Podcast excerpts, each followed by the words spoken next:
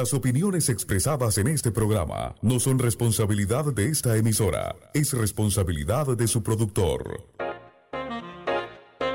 Bienvenidos a Punto Omega, un programa diferente para la gente buena y pensante, aportando un poquito de cultura y conocimiento para que tomemos decisiones que nos mejoren como persona y comunidad. Punto Omega, la ventanita del jazz y la cultura. Ahora, Panamá tiene algo diferente. Punto Omega todos los sábados de 10 a 12 mediodía en esta emisora. Producido y dirigido por Ramón Mendoza.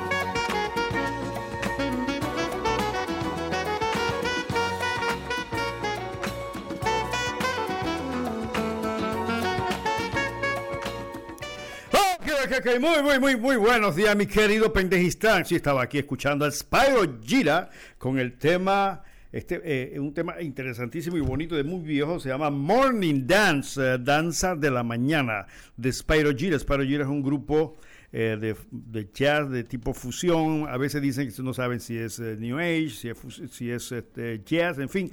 Es un grupo que tiene ya muchos años de estar produciendo. Esta producción tiene bastante años.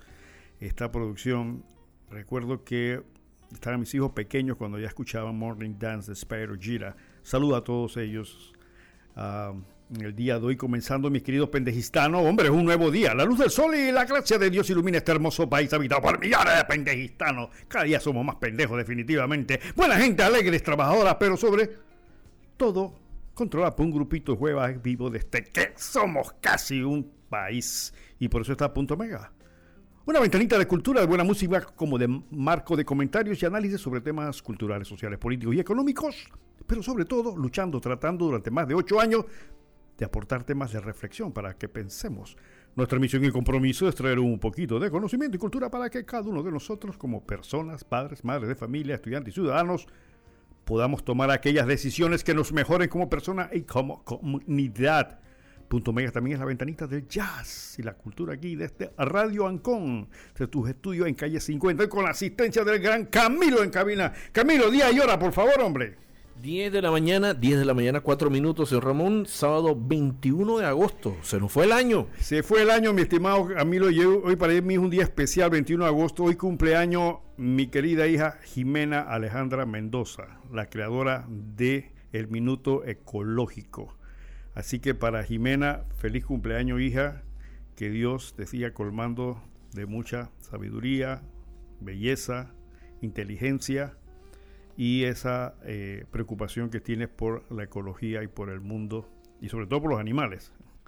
Eh, Jimena es una gran protectora y defensora de los animales. Dice que algún día hará una fundación para proteger a todos los perros sin casa que haya en Panamá. Así que, bueno, esperemos a ver.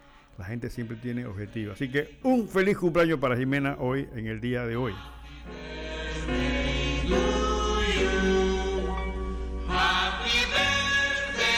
Jimena.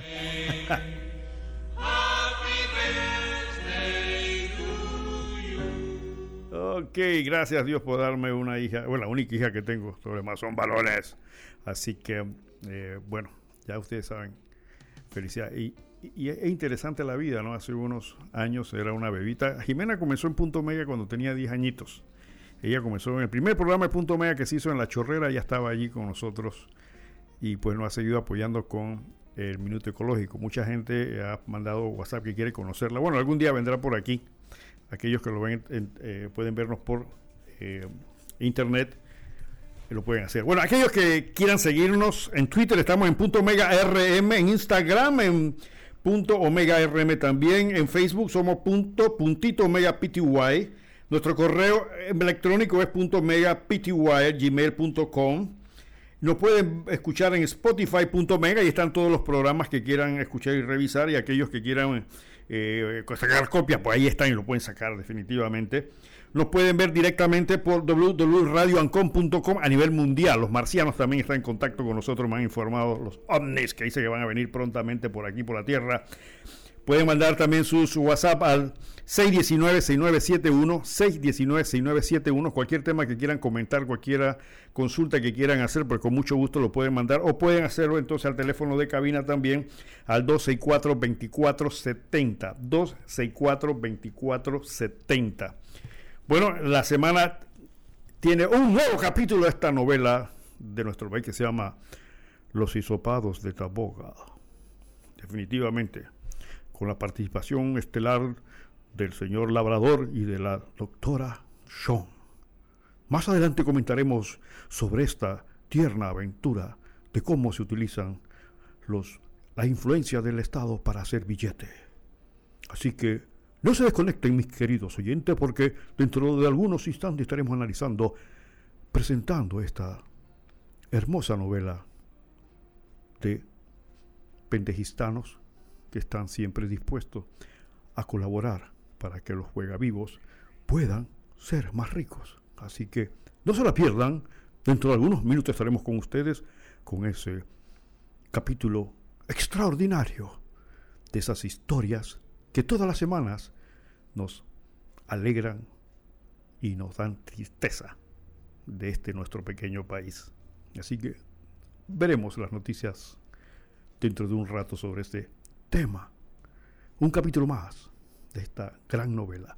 Y hablando de novela, bueno, vamos a hablar de cómo va el caso del presidente Martinelli. El presidente Martinelli apareció públicamente hablando con el presidente de la Asamblea sin la andadera, sin muleta, sin nada. Y le cayeron encima porque dicen que estaba, eh, le han dado permiso para no asistir a las audiencias, que puede asistir vía internet, pero que de repente apareció en la asamblea con muy buen ánimo. Bueno, yo me imagino que eh, yo escuché los comentarios y evidentemente eh, yo creo que si el presidente Martinelli fue en el momento que estaban en receso, bueno, no, veo por qué tiene que estar pegado a la internet mientras hay receso. Si se suspende la audiencia, vamos a suponer, porque no sé los datos exactos, vamos a suponer que la audiencia se suspendió a las 12 del día y comienza a las 2 de la tarde, entonces, eh, hombre, yo creo que el presidente tiene derecho entre las 12 y las 2 a actuar como normalmente lo hace. Ahora, si está o no está bien de salud ya es otro problema, pero yo creo que, que si su presencia en la asamblea era durante el momento de receso, pues yo creo que tenía derecho a eso, ¿no? No, no es que él tiene que estar pegado a la, a la internet. Cuando comienza la audiencia, entonces sí debe estar presente en la, asamblea.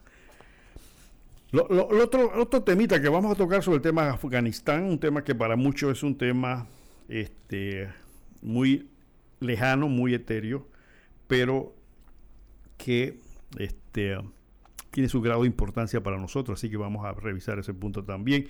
Y como quedamos la semana pasada, vamos a ver qué es lo que está pasando con las platas, con el bichuchu del pueblo panameño y cómo se está manejando. Eh, las, hace unas horas, hace unos días, bueno, así hace unas horas atrás, me llegó una noticia de que el Consejo de Gabinete aprobó un préstamo por 40 millones de dólares para una secretaría que se llama Secretaría Nacional de Discapacitados. Entonces yo, este, 40 millones en época en que estamos apretados para una secretaría, no es que no, lo, no, es que no sea necesario, pero hay prioridades, ¿no? Entonces 40 millones. Entonces yo, yo ingresé a la página web de la Secretaría Nacional de Discapacitados, pero no encuentro ningún proyecto que justifique 40 millones. Eh, llamé a la, a la, Oficina de Relaciones Públicas, no había nadie dejé el correo, no me han respondido y yo, yo quiero saber, yo creo que todos ustedes deben saber en qué se van a gastar 40 millones en la Secretaría Nacional de Discapacitados, que es una secretaría que tiene que ver con las personas que tienen discapacidad y tienen unas políticas para eh, promover y ayudar a este sector de la población con problemas, pero 40 millones requieren que se haga un planteamiento realmente serio porque estamos hablando de 40 millones. Entonces eh, nadie ha sabido pues explicar en qué se van a usar estos 40 millones me han llegado algunas noticias, que algunos comentarios que debo verificar, por no sé si es cierto, que esto incluso provocó el despido, creo que de la directora y otros funcionarios de esa secretaría. Eso hay que confirmarlo, pero sí es cierto que la despidieron. Entonces, este, ¿qué tiene que ver esto con los 40 millones? ¿Cuáles son los planes en que se van a utilizar 40 millones en la Secretaría de Discapacidad? ¿Y por qué razón se aprueban 40 millones para esta entidad cuando estamos en una situación de escasez financiera.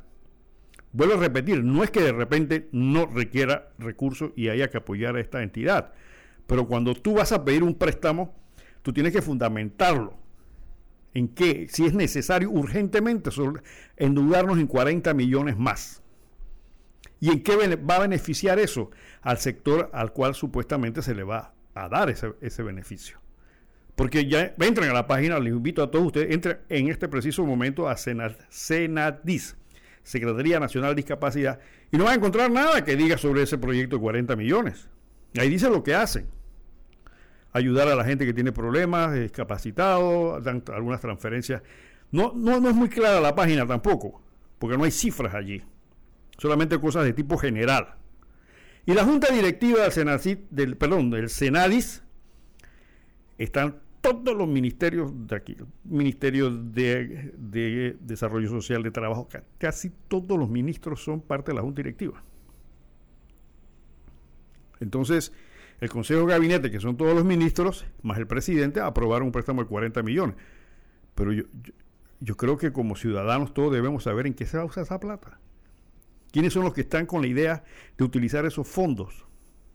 Vuelvo a repetir, no es que no es eh, eh, conveniente en un momento dado que este grupo eh, sea apoyado, pero en estas circunstancias, de repente, ¿de dónde sale esa cifra mágica de 40 millones? ¿Por qué no pueden ser 5? ¿Por qué no puede ser 10? ¿Por qué tiene que ser exactamente 40 millones? Y las condiciones del préstamo tampoco están muy claras. no, se dice que va a ser sobre la tasa LIBOR, los intereses. ¿Qué significa la tasa LIBOR, mis estimados oyentes? Con el, con, el, permiso de los banqueros y abogados que sí saben de esto y otra gente que saben de esto, la tasa LIBOR es la tasa interbancaria de intereses en Londres. Eso se utiliza como referencia. Entonces, ese viene siendo el costo del dinero en un momento dado, pero basado en los intereses entre lo que es el sistema bancario de Londres. Entonces, sobre eso se le pone un diferencial. O sea, nadie vende huevos para, para ¿cómo es que nadie compra huevos para vender huevos? Entonces, si usted es banquero y usted consigue plata al LIBOR, o sea, un interés X, usted le pone un porcentaje arriba porque es lo que usted va a ganar. Entonces, eh, no, no, está muy claro la noticia exactamente cuánto nos va a costar esos 40 millones ni en qué se van a utilizar. Yo le mandé un correo a la Dirección de Relaciones Públicas de Senadis para ver si me contestan y nos explican en qué se van a gastar esos 40 millones y cuál es el proyecto, cuál es el proyecto en que se va a utilizar. Porque no se puede estar pidiendo plata así a lo loco. Absolutamente. Yo creo que es un poquito de seriedad que se debe hacer. Antes, antes de, entrar un poquito más en el programa, yo quiero pasar este audio que me mandaron del Club Rotario Panamá Sur. Bueno, ya no es Panamá Sur, es otro, es otro club ahora, se fusionó. Pero el Club Rotario ha sido una entidad cívica que ha trabajado a veces en silencio por el bienestar de miles de panameños. Eh, el, antiguo eh, Club Rotario Panamá Sur eh, hizo un hermoso proyecto en la cárcel de Tinajitas, donde prácticamente se reestructuró físicamente y moralmente la cárcel de Tinajita, logrando frutos muy importantes como privados de la libertad que lograron graduarse como ebanistas, electricistas, incluso creo que hay uno que se hizo piloto comercial, un connotado abogado penalista que anda por allí, también hizo sus estudios siendo, eh, estando pues eh, privado de libertad en Tinajitas. Ese proyecto de Tinajita que ha durado durante varios años, donde Club Rotario y eh, personas que han colaborado con él han invertido muchos miles de dólares en esto y han logrado un cambio total. Y sobre todo la idea fue de este gran rotario Iñaki Laza. Iñaki, saludos a Iñaki, quien este, fue prácticamente el motor de esto conjuntamente con el amigo Máximo Herrero y Juanchín Bayarino, incansables trabajadores, al igual que Bernie García Maritano. Saludos a todos ellos, entonces a nuestros ex compañeros del Club Rotario Panamá Sur, Rogelio, eh, eh, Raúl Urillac, Chap García de Paredes también, un trabajador incansable, Benny García eh, Maritano, Iñaki Laza, Juan Chimbayarino, Máximo Herrero, Adriano Sanjur y otros tantos que se me olvidan ahora mismo, que han sido motor para muchos proyectos silenciosos algunas veces, pero que han repercutido en el beneficio de muchos panameños, sobre todo de la niñez me han mandado este audio que quiero pasarlo y que lo voy a pasar en los próximos programas porque yo quiero que le pongan atención al contenido de este audio que, que es interesantísimo. No hay países pobres, hay países empobrecidos. A nuestros pueblos no les falta dinero, les falta despertar, les falta educarse. Hoy presentamos Países pobres, países ricos.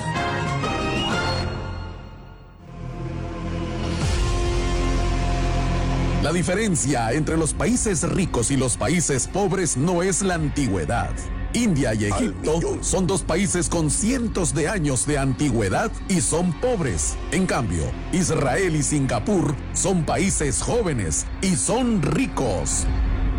La gran diferencia entre los países ricos y los países pobres tampoco son los recursos naturales. Pongamos como ejemplo a Japón, que con una pequeña extensión montañosa no apta para la agricultura, logró convertirse en una de las principales economías del mundo.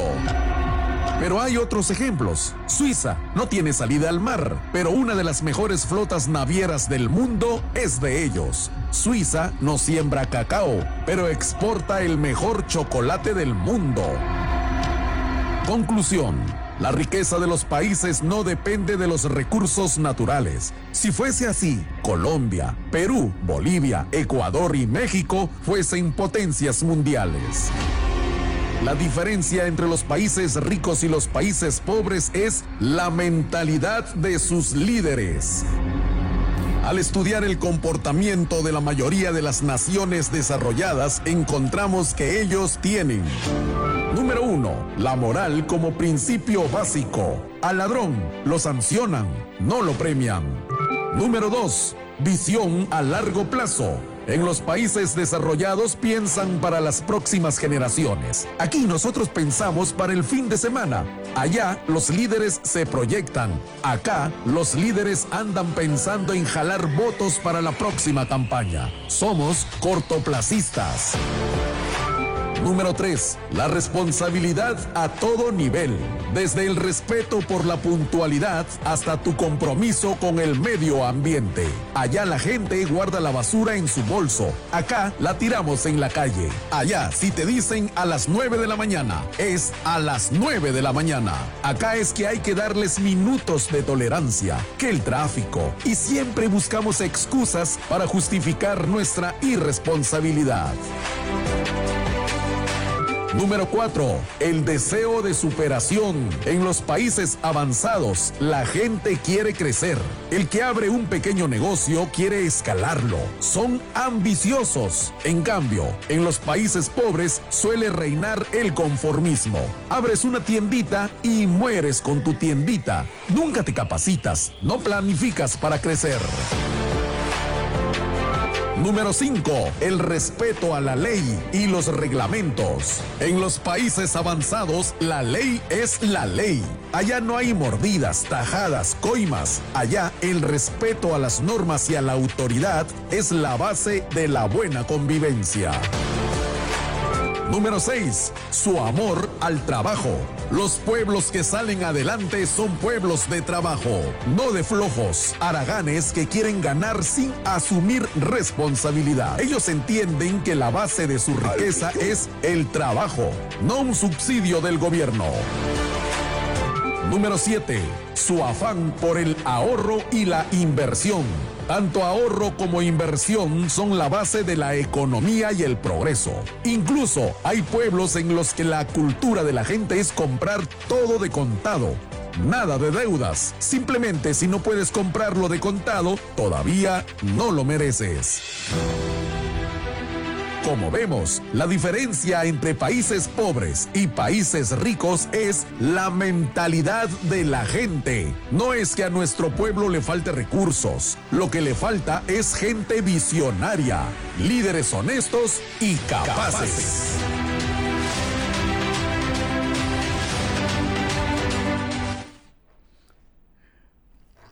Ok, ok, ok. Este, un mensaje quiero repetirlo en los próximos programas para ver si algo de eso se nos queda en la mente, porque realmente lo que dice este audio es correcto. Es así. Nosotros como países, y lo hemos dicho muchas veces en este programa, la riqueza no es tener cobre como estamos ahora. La riqueza no es tener petróleo, porque ahí está Venezuela, un país riquísimo en petróleo con graves problemas económicos, como lo acaba de decir el audio, hay países africanos que son grandes productores de, minerales, incluso de diamantes, de oro incluso, y sin embargo están sumidos en la pobreza, porque es la mentalidad de la gente. Y sobre todo lo decía la semana pasada, no hay ningún economista que diga que la riqueza de los países está básicamente en las cosas materiales que puedan tener los países. Está en la gente, gente educada, capaz. Por eso en países como el nuestro la educación no avanza. No avanza porque no le interesa de que tú seas un tipo pensante o una mujer pensante. Quieres que sea una mujer o un hombre reaccionante, o sea, que solamente reacciones, actúes por, por, la sensación y por la emoción, simplemente por eso, pero no porque seamos pensantes. Y eso es lo que tratamos de hacer en Punto Mega, para que comiences a pensar, a analizar los problemas, como vamos a revisar algunas cositas ahora en el transcurso del programa. Porque la gente realmente la gente no piensa. no se nos enseña a pensar. Incluso han eliminado, quieren eliminar la filosofía como materia de, de la escuela secundaria. ¿Y por qué quieren eliminar la filosofía? Porque la filosofía, el término filosofía significa prácticamente amor a la sabiduría. Y la filosofía, bien llevadita, te enseña a pensar. Y los grandes avances de la cultura, los grandes avances de la ciencia, los grandes avances de la política, del derecho, tienen un fundamento filosófico. Entonces es conveniente de que tú no pienses, tú no desarrolles esa capacidad, porque entonces vas a escoger a los mejores gobernantes. Y nosotros, lamentablemente, una de las cosas que aparentemente tenemos los panameños es que nos especializamos en, en coger a los no mejores, para no decir otra cosa. Y ahí están las consecuencias. Ahí están las consecuencias. Este país chiquitito, con 4 millones de habitantes, no debería ser un país con problemas. No debería tener un puente de las Américas lleno de huecos. No deberíamos tener un sistema eléctrico que se va cada vez que le da la gana. Deberíamos tener un sistema de salud perfecto, funcionando por lo menos de manera tal que usted vaya a una clínica y sienta que está siendo bien atendido, una clínica pública. Un sistema de, escuelas donde las escuelas no, deberían existir las famosas escuelas rancho, ¿no? Ahí estoy viendo que el ministerio, esa es una historia, es un capítulo de esta novela que se repite cada gobierno. El gobierno ha tomado decisiones de manera directa para eliminar las escuelas ranchos. Es nuestro objetivo que durante nuestra administración eliminaremos las escuelas ranchos. Pero las escuelas ranchos permanecen allí. ¿Y por qué permanecen allí? Porque no hay voluntad. No, lo que pasa es que la escuela rancho está metida allá en la montaña, un poco un lío que alguien contrate para llevar los materiales. Pero busquen otra solución, estimados. ¿Y cuál es la solución? Escuelas modulares. Así como armar un hospital de eh, dudosa procedencia, así se arman escuelas. ¿Por medio de qué? De contenedores, de módulos. No tienes que construir, no tienes que llevar concreto. Agarras el módulo y lo armas y en cuestión de menos de 15 días tienes una escuela caminando. Pero ¿por qué no lo hacen? Porque entonces no vienen los contratitos y no vienen los sobreprecios y no vienen las porquerías de escuelas que hacen que parecen gallineros. Yo le digo a las escuelas que veo por ahí, escuelas gallinero. Si ustedes se dan cuenta, parecen un, un eh, parece una especie de gallinero de, de, galpón. E, ese, ahí, ahí se refleja el, respeto que tienen los gobiernos, no este, todos, a, a los estudiantes. Y esas escuelas cuestan millones de dólares. Observen las escuelas. La arquitectura es básica como si fuera un gallinero. Solo que un poquito, un poquito diferente, pero es eso. Pero ¿por qué no entonces utilizan escuelas modulares? Ya, mi estimado. Así como armaron ese hospital que ustedes vieron, que salieron a la televisión, que salió por dentro muy bonito, que así mismo se arman escuelas. Imagínense que en lugar de eso se arma una escuela. Ya. Con aire acondicionado, salones, etcétera, etcétera. En, en, en pocos días. No tienes que llevar concreto, no tienes que llevar manos de obra especializadas. No, no, los técnicos que arman eso y ya en cuestión de unos días lo tienes hecho, pero lo que pasa que el negocito se va. Tenemos el tema de las, de las carreteras eh, eh, rurales, lo que llaman caminos de penetración o como sea. Hace unos años atrás, yo le presenté a un ministro de Obras Públicas un sistema que existe en Canadá, que se inventó en Canadá, que se lo utiliza en África, en Sudáfrica, otros países, donde no se requiere usar concreto para hacer las carreteras de ese tipo. ¿Qué se requiere? Se requiere simplemente arcilla. Arcilla es la tierra roja, esa que. ¿Y qué es lo que hay en Panamá? Prácticamente arcilla. ¿Y cómo funciona este sistema? Muy sencillo. Solamente se corta la trocha, vamos a llamarlo así, se compacta la arcilla y luego que está compactada la arcilla se riega encima una sustancia que es una enzima casualmente que reacciona con la arcilla y en 45 minutos o una hora usted tiene una, una superficie prácticamente como si fuera concreto con una duración mínima de 10 años. ¿Cuánto demora hacer una carretera de eso? ¿Cuánto? Me imagino usted una cuchilla, una planadora y el carro que va a regalar encima. ¡Ya! Pero eso, ¿sabe qué, mi estimado? Mira, no, no, no, no, Mendoza. Eso no, eso no funciona. Es que nosotros tenemos este eh, unos sistemas y unos. Mentira, hombre. Con eso se ahorran millones de dólares, pero entonces si se ahorran millones significa que alguien no va, no, no, no, no va a llenarse de plata. Entonces vienen los famosos caminos de penetración. El tramo de Churuquita adentro hasta Guavitado del Cedro nos costó 40 millones de dólares. Ya a los dos años usted ven a la gente en la calle protestando porque la ayuda se llevó a la carretera y la compañía desapareció. ¿Por qué no hay eso, mi estimado oyente? No hay voluntad. No hay eso y porque sobre todo porque el pendejistano se deja hacer estas cosas. Entonces, escuela rancho, escuelas modulares, carreteras de, de, ¿cómo se llama? De, acceso a lugares inaccesibles, utilicen los sistemas, esto con la famosa enzima que va, que va a producir esta superficie sólida. Y yo, yo, yo le mostré el video donde se ve cómo este, reacciona esta sustancia con la arcilla y se convierte en una sustancia dura en cuestión de 45 minutos, una hora. Ya. ¿Dónde lo usan? Lo usan en África, lo usan en Canadá, lo usan en lugares donde las carreteras son casualmente difíciles de, construir, pero si hay arcilla se puede hacer y casualmente nosotros tenemos un, un, ¿cómo se llama? Un, terreno básicamente que es arcilloso por todas partes. Usted ve esa, esa, tierra roja. Claro, hay que hacer un análisis de suelo para saber exactamente la proporción, para saber si funciona o no funciona, pero básicamente la, tenemos los elementos para hacerlo. Pero no, no, me dijeron, no, no, este sistema es un poco complicado, eso, nosotros tenemos otro sistema. El sistema era utilizar asfalto para hacer el negocio de asfalto durante algunas administraciones. Así se manejan las cosas en Pendejistán. Pero un gobierno serio diría, no, espérate, vamos a ahorrar plata. Vamos a ahorrar plata de verdad y cero, pues esa plata no es nuestra, es plata del pueblo. Entonces vamos a escuelas, vamos a hacerlo modulares. Lo armamos en cuestión de 15, 20 días, tenemos una escuela armada. No hay electricidad, le ponemos paneles solares ¿Qué más? ¿Qué más quieren? Y tienen ustedes a los muchachos dando clases en una estructura que incluso el mantenimiento es mucho mejor porque esas, esos módulos resisten eh, la intemperie por muchos años y el mantenimiento es mínimo, pero no es negocio. Entonces, hagamos negocio con las platas de este pueblo pendejo y algunos entonces van a ser eh, más ricos que antes. ¿Cuántos millones pagamos por eh, reparar la superficie del puente de las Américas? Si alguien se acuerda, me llama dice licenciado. Aquí están, andan por lo de los 60 millones. Y ahí están los huecos. Y con restricciones, porque en el puente de las Américas está prohibido el paso de ciertos camiones, cierto tonelaje. Entonces,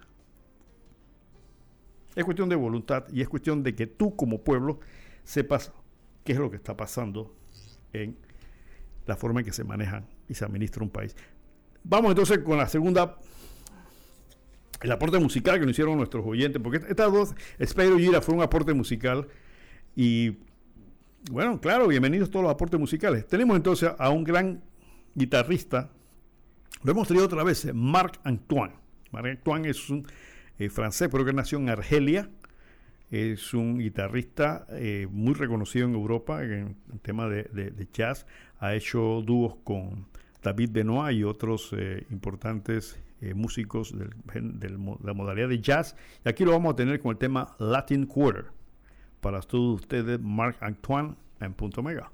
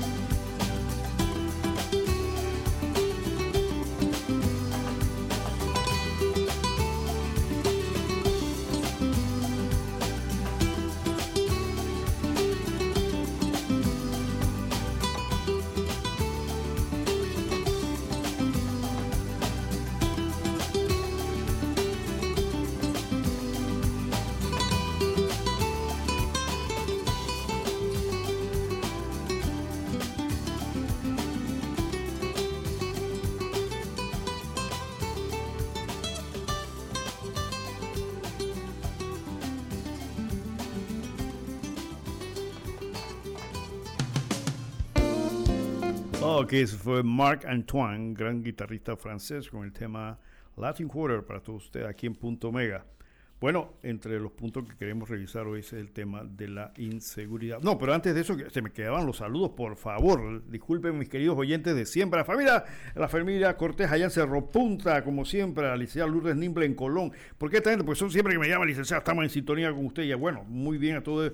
Y se me había quedado por fuera a la gente del Café Boulevard la gente de Café Boulevard ahí que siempre me atienden cuando voy especialmente a, a doña Gisela en la caja que siempre está muy atenta eh, luchando con los descuentos para los jubilados y también a doña María. María es la que nos abastece de, de billetes de billetes de Lotería Nacional. Ella es una ella es parte del Boulevard por más de 30 años atendiendo a los clientes del Boulevard con sus eh, billetes de loterías. Así que saludos a todo el personal del Café Boulevard también evidentemente al círculo de damas pensantes del CU que están con nosotros y a los nuevos grupos de, de oyentas, o no sé si es oyentes, ¿sí? el círculo literario VIP, que bueno, esta semana comenzó la semana, eh, la Feria del Libro comenzó el jueves y termina mañana, así que pueden entrar a la Feria del Libro a través de, eh, internet, porque es eh, semi, es virtual en estos por razones obvias, ¿no? así que pueden los que están interesados en la feria del libro pueden entrar por internet. ¿Tenemos una llamada? Sí, buenos días, están en el aire, adelante. Muy buenos días, señor Ramón, licenciado. Eh, usted tocó el tema del puente de las Américas. Yo quería decirle que en este mismo gobierno, en el primer año, Sabón estuvo en los medios de comunicación hablando de que le estaba dando el mantenimiento, que se estaban invirtiendo creo que habló como de 50 millones y cambiando la losa y todo. Así que eso está reciente. Y, recuerdo una entrevista que le hizo Blandón Padre en Next TV. Pueden buscar la entrevista donde el hombre hablaba maravilla de lo que estaban haciendo en el Puente de las Américas. Pero apuestan a que este pueblo o no, no presta atención o se le olvida todo. Y lo otro, señor, este licenciado, perdone. Eh, es el, sábado pasado al final usted habló del caso Martinelli en relación con eh, ese fallo que está en la corte como para anular por falta de imputación el juicio. Yo me quedé, yo hubiera querido participar ese día, pero se acabó el programa. Yo pienso que la forma en que lo expuso, eh, pareciera que se tratara de una persona que le estaban haciendo una injusticia, eh, como una víctima que se les olvidó, pasaron por encima de él y él estaba a disposición para que lo citaran para la imputación, pero aquí hay muchas aristas que hay que tomar en cuenta, que lo primero fue que todos nos acordamos que Martinelli se fue del país apenas este tomó posesión este el gobierno que le siguió de Varela se fue a tomar posesión allá en el Parlacén para protegerse como diputado y después de allí ni se quedó allí, se fue para Estados Unidos creyendo que allá iba a estar seguro. Es decir, él sabía todo lo que venía y evadiendo, para evadir la justicia, él se escapa del país. Entonces era muy difícil a él citarlo normalmente como se cita cualquier otro delincuente aquí en Panamá. Entonces, pero hay muchas evidencias de que el señor, de que este, este caso se abrió y era público y se decía todo lo que se estaba haciendo en la corte, la investigación, y él tenía conocimientos y le fueron a hacer las citaciones a la casa acá en Panamá, ah, que dice que esa no era la residencia allá. O sea, se, era como el gato y el ratón, era escondiéndose. Eso hay que decirlo, porque no se puede este, eh, defender en base a, cualquier otra persona que, fue injustamente no, no imputada. Entonces resulta que de todo lo que se estaba dando, todos los días salía en los medios de comunicación y él nombró abogados, tenía abogados acá antes y él estaba informado. ¿Cómo que si tú tienes abogados que te están defendiendo, tú puedas alegar que tú no sabías nada y que no te imputaron? Entonces los abogados estaban aquí, usted sabe, el Cinicitón, Carrillo y, y otros más iban allá. Una periodista en Estados Unidos le hizo una entrevista a él pública donde también le habló de eso y, y, y, es más, otros eh, unos magistrados, hay amigos de él, se fueron allá donde él vivía en Estados Unidos a llevarle la citación. Ah, no lo encontraron y supuestamente le dejaron el edicto como en la, no sé si era en el despacho donde vivía. Eh, eh, o sea, también pasando por encima porque tampoco podían hacerlo así. Pero entonces tenemos un magistrado que en forma salomónica, para evadir que una persona, porque esto fue un juega vivo, aquí no podemos permitir el juega vivo.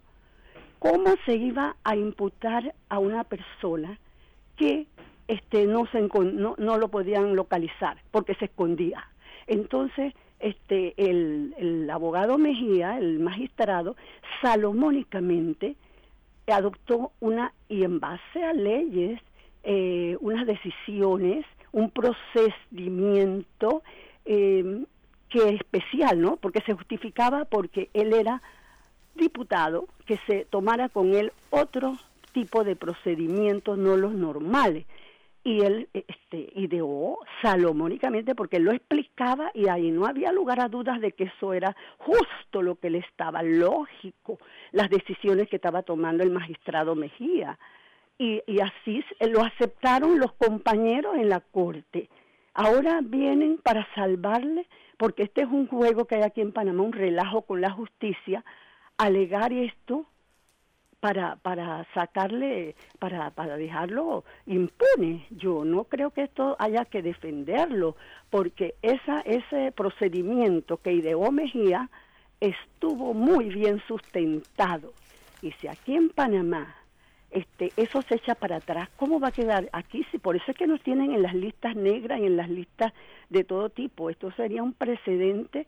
¿Cómo se va entonces a juzgar de ahora en adelante a los que se van del país fugados, eh, no hay manera, y, si no hubiera sido por el proceso que se le estaba siguiendo aquí en Panamá, no se hubiera podido pedir la extradición del, del señor Martinelli. Y en este caso yo estoy hablando, yo no tengo nada en contra del señor Martinelli, sino a favor de la justicia y no a padrinar actos de corrupción porque yo le voy a confesar, voté por Martinelli las dos veces que se lanzó a la campaña, la primera vez que solamente que perdió que solamente 200 mil votamos por él creyendo en esos cuentos que nos decía que él iba a sacar a Panamá del Parlacén, porque para políticos sí es muy bueno con los discursos.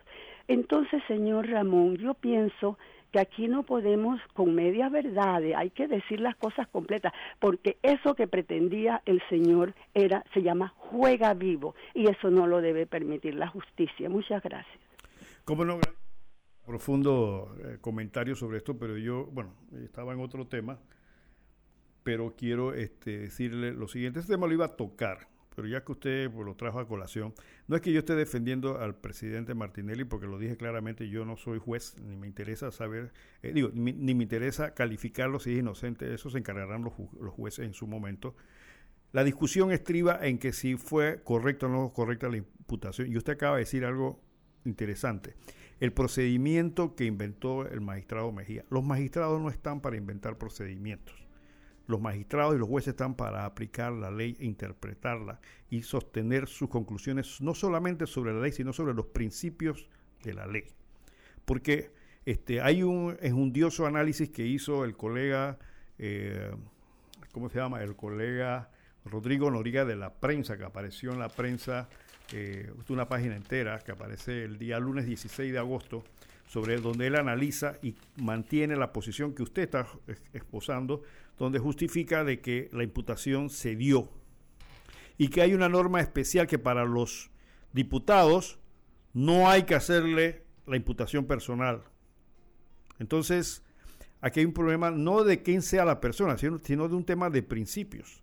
Entonces, los principios en ley, en derecho, no se pueden aplicar para uno y para otro, independientemente que sea un pillo o que sea un inocente.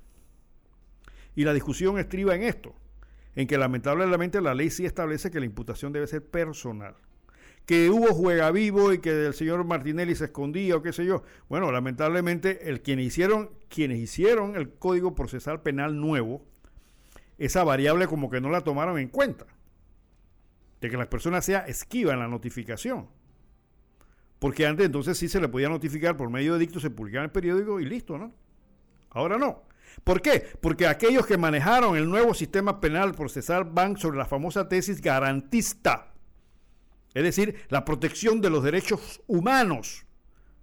Porque ahora la moda son los derechos humanos, bajo el paraguas de los derechos humanos se mete cualquier tipo de degenerado sexual y resulta que ese es un derecho humano. Cualquier delincuente se mete y entonces es un derecho humano. Entonces, aquellos embotados por el tema de los derechos humanos vienen y promueven este tipo de, sistema penal eh, procesal donde, donde se dice que lo que importante es proteger los derechos humanos. Y eso es lo que están argumentando sus abogados. Ahora, en este, en este artículo que hace el, colega Noriega, se, no, salta el tema de los principios y se va a buscar cuál fue el criterio de los quienes hicieron la ley. Porque uno de los principios interpretativos es cuando no está claro una norma, se va a buscar qué fue lo, qué, qué, es lo que querían hacer los legisladores al momento de hacer la ley.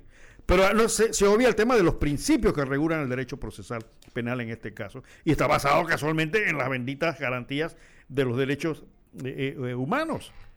Entonces se lo brincan en una cosa y en otros no. Tenemos una llamada. Sí, adelante. Buenos días. ¿Aló?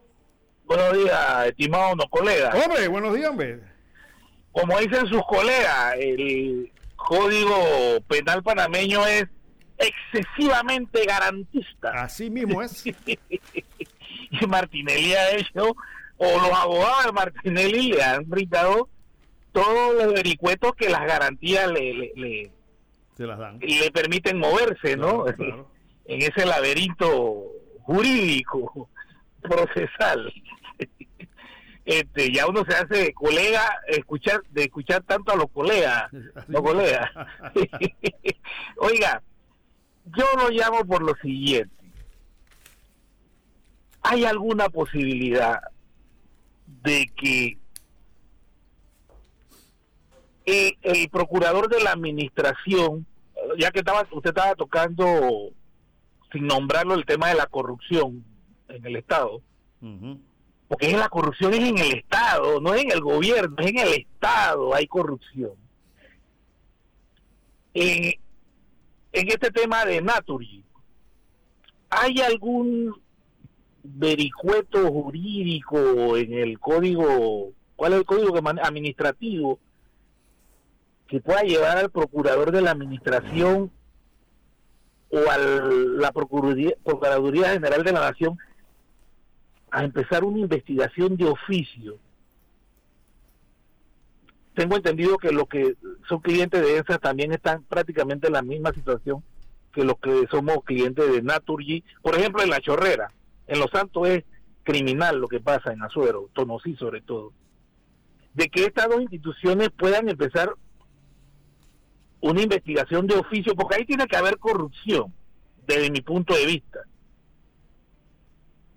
porque en ningún país que se llame país, una empresa que incumple, que presta un mal servicio, primero que se le pudo haber renovado el contrato como fue cuando en el gobierno Martinelli se le renovó el contrato, y segundo que sigan prestando un tan mal servicio, la gente no le debe, porque aquí no se debe la luz, lo último que se debe, puede deber aquí es la luz. Ellos podrán tener casos de gente que les roba luz, esto y lo otro, que ponen sus cangrejos y sus cuestiones, pero esa es una empresa que tiene garantizado el cobro del servicio que, del mal servicio que presta y lo cobra como si fuera óptimo.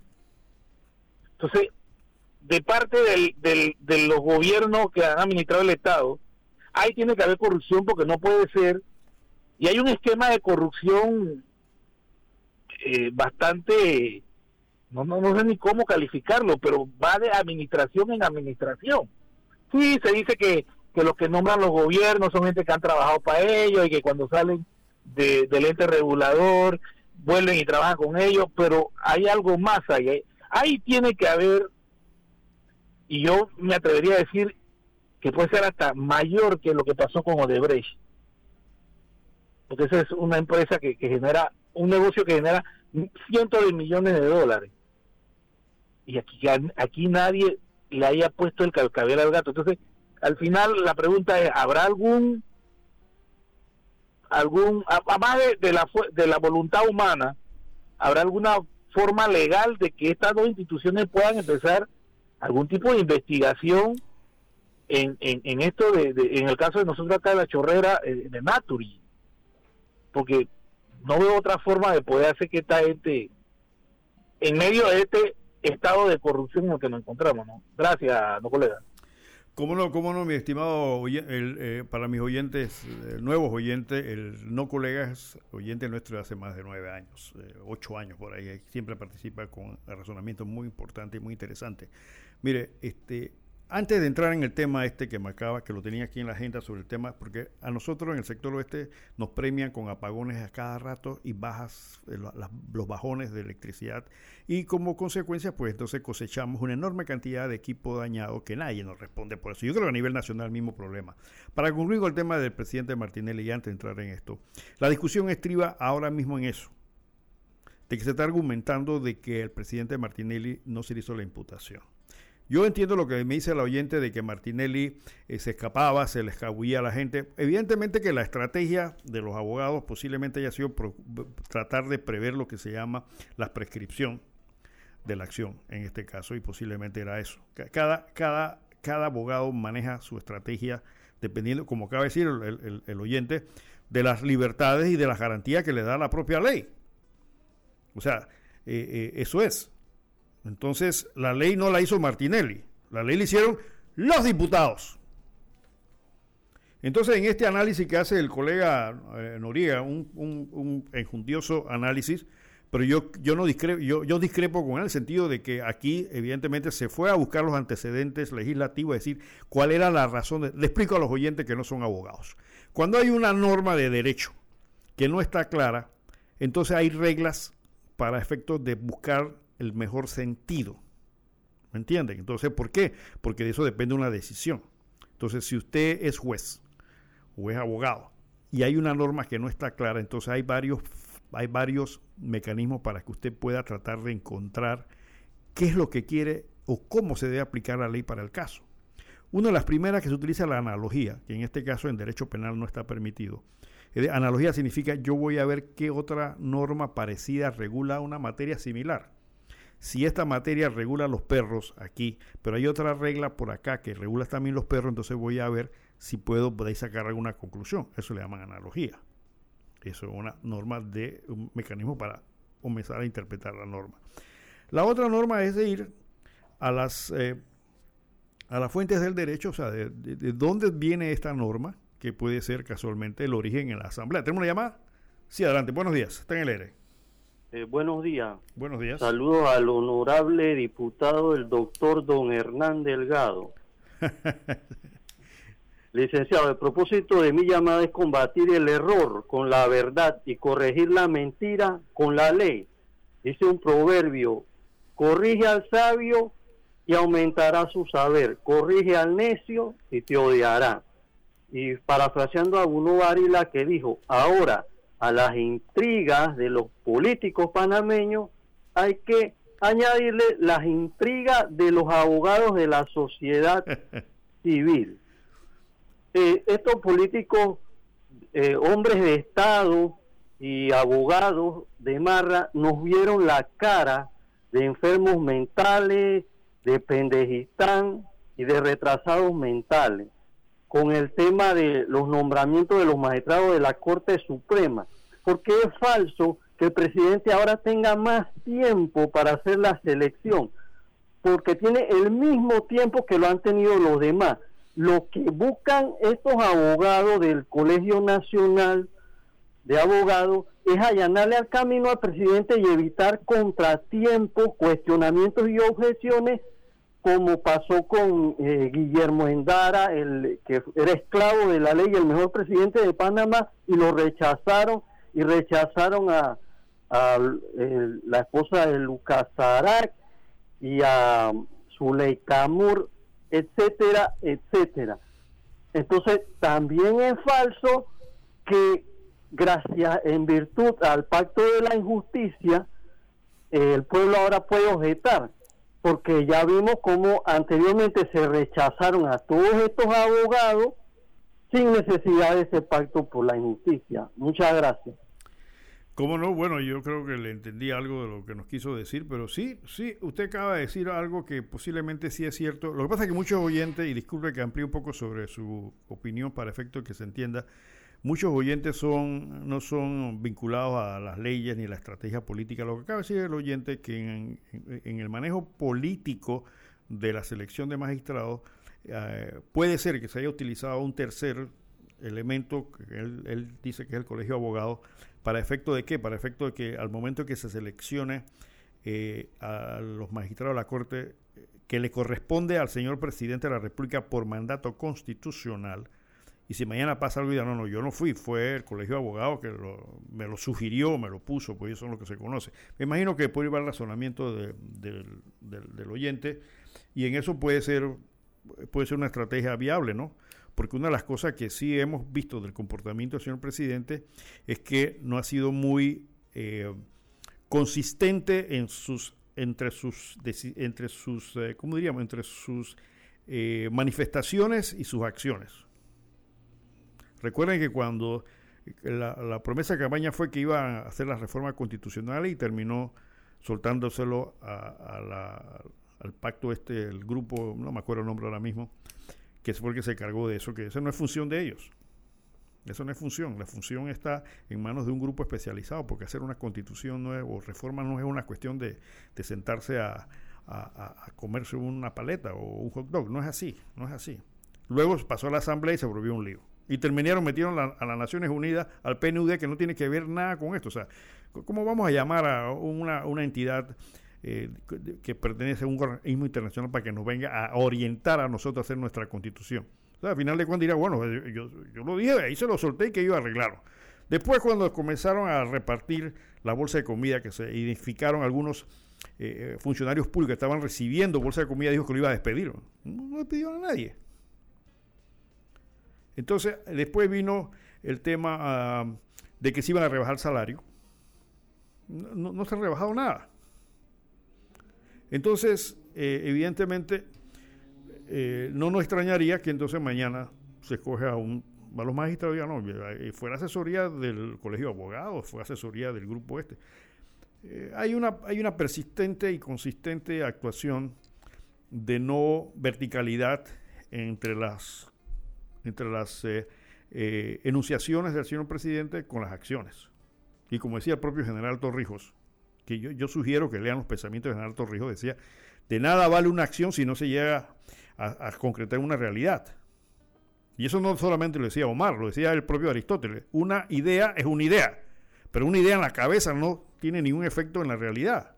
Y pueden ser muy buenas ideas, pero mientras no se conviertan en realidad, evidentemente no, no es nada. Es eso.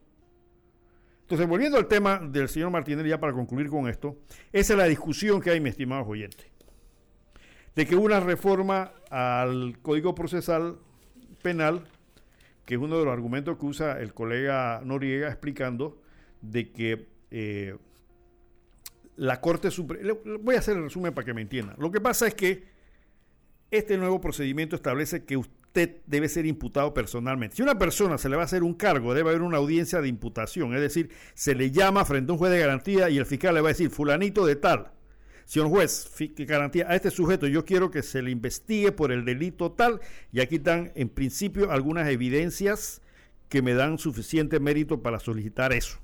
La defensa argumentará si sí o no. Entonces el juez de garantía dice, bueno, vamos a iniciar formalmente la investigación. Porque nuestro sistema de, procesal penal tiene una investigación preliminar que no tiene término. O sea, al fiscal usted pone una denuncia el fiscal toma esa denuncia y va a hacer una serie de investigaciones. No hay un término para eso. Cuando el fiscal encuentra que hay suficientes elementos para poder eh, acusarle, entonces se viene a la audiencia de imputación. El fiscal dice, yo quiero audiencia de imputación, ¿por qué? Porque aquí tengo en la mano los elementos suficientes para poder eh, investigar formalmente a este sujeto. Entonces se va a una audiencia de imputación y ahí el fiscal le hace la presentación al señor juez de garantía de por qué razón él considera y solicita que esa persona sea investigada. Se le hace la imputación, pero debe ser personal. Lamentablemente la ley lo dice. El caso del Martinelli, como dijo la oyente, pues Martinelli no se le encontraba, no se le podía localizar y ese bache, ese hueco quedó ahí. Entonces, el fiscal Mejía, que es magistrado de la Corte Suprema, viene e interpreta que en el caso de los magistrados de la Corte y en el caso de los diputados no es necesario que comparezcan personalmente a una diosa de imputación. Pero eso fue una interpretación, eso no lo dice la ley por ningún lado. La ley no dice que en el caso de diputados y magistrados no es necesario la imputación, eso no lo dice. Esa fue una conclusión jurídica que, que llegó el fiscal y que la Corte lo avaló, pero no es que la ley lo dice. Y ahí donde está el argumento y la pelea. Entonces los abogados de Martínez dicen, pero un momentito. Eso fue una, como dijo, como dijo la, oyente, fue una invención, fue una creación salomónica, dice ella, del magistrado Mejía para que Martínez no se escapara, para que fuera llevado a juicio. Pero la ley tenía un hueco, así como los huecos del puente del puente de las Américas. Entonces lo taparon con qué? Diciendo, no, no, no, no. Mira que para los magistrados y para los diputados no es necesario. ¿Por qué? Porque, ¿por qué? Y yo solo leí la semana pasada, por razón de que se eliminó mencionar el Ministerio Público. Y decían, no, lo que pasa es que no, aquí no hay Ministerio Público, aquí es la Corte Suprema de Justicia la que hace la vez el Ministerio Público. Acuérdense, mis estimados oyentes, que en el caso de diputados y en el caso de magistrados, en el caso de diputados, ya no es el Ministerio Público, no son los fiscales los que hacen esta eh, investigación, lo hacen los magistrados de la Corte. O sea, ellos se convierten en una especie de fiscales, de magistrados públicos y de jueces. Por eso que es un sistema especial, eh, ellos se juzga especialmente, que no veo por qué razón debe ser así. Y ahí están los enredos de este asunto. Entonces, yo veo 50 y 50 en esto. ¿Qué quiero decir con esto? Que yo creo que puede haber 50% a favor y 50% en contra de esto. O sea, que estamos en una situación eh, donde esta audiencia está colgando de un hilo. Y no es porque yo quiera defender al presidente Martinelli, ni me interesa que salga inocente ni nada por el estilo. Yo no sé los detalles intrínsecos del expediente. Pero yo, como abogado, estoy viendo la posición de ambas partes. Y yo sí creo que una decisión de la Corte Suprema de Justicia, una decisión, no puede suplantar una norma. Es una interpretación. Y las, los fallos de la Corte Suprema de Justicia, si bien es cierto que son irrevocables y permanentes, tampoco pueden en un momento dado variar el sentido de una norma legal escrita. Para eso se requiere una ley para hacerlo. Entonces, esa es la discusión, mis estimados oyentes. Vamos a ver qué pasa. Eh, esta, este juicio puede, puede de repente venir con un fallo de la Corte ahora anulando el proceso porque no hubo imputación personal del señor Martinelli. ¿no? Entonces, impútanlo, pues ya, ¿cuál es el problema, no? ¿Sí? Así que e, esa es la gran discusión, mi estimado. Independientemente de que Martínez se haya escapado, se haya huido, eh, la ley es la ley, decían los romanos. La ley lex es dura, pero es ley. Así que, en ese sentido. En cuanto a la pregunta que me hizo el oyente de que sí, este, era eh, posible una revisión de estos contratos leoninos, yo creo que sí. Yo creo que sí. Y lo, vamos a revisar después de que veamos eh, nuestros mensajes comerciales y el minuto ecológico que tenemos para ustedes en el día de hoy.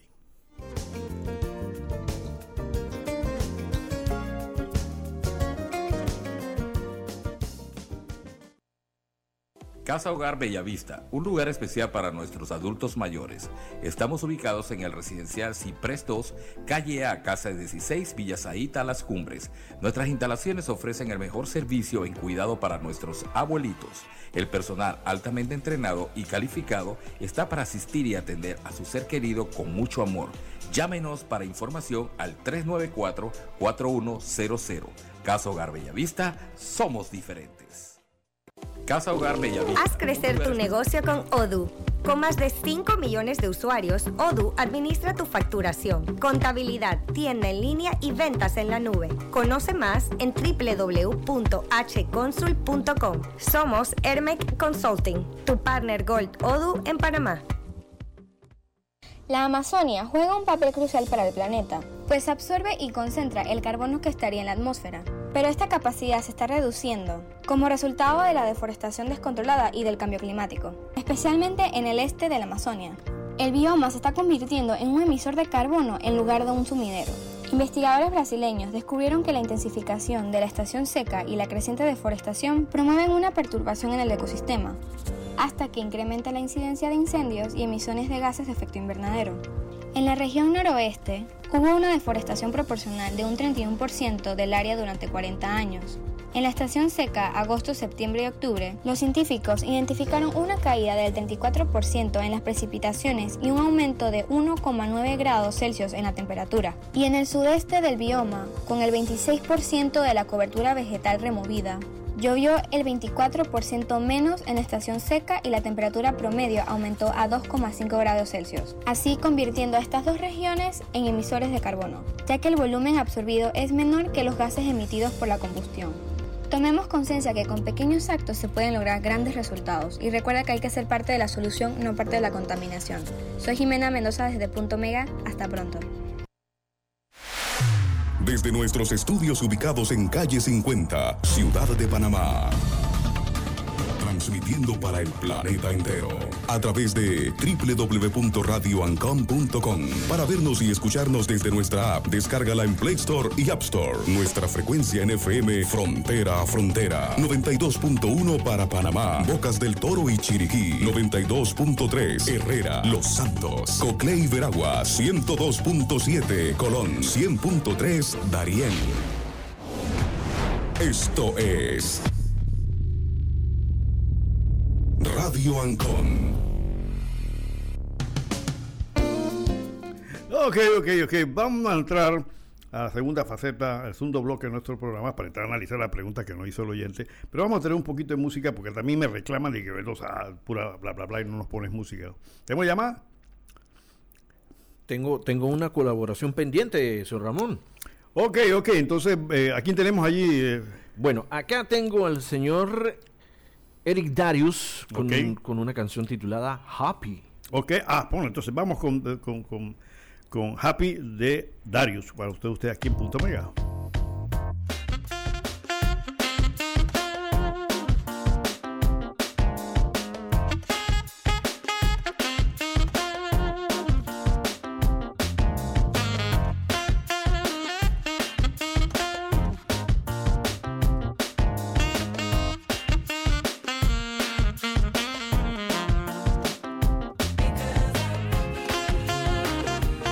Especialmente para nuestra amiga Tessie Candelilla Aria. Querías un poquito de música un poquito más rítmica. Aquí tienes entonces Happy.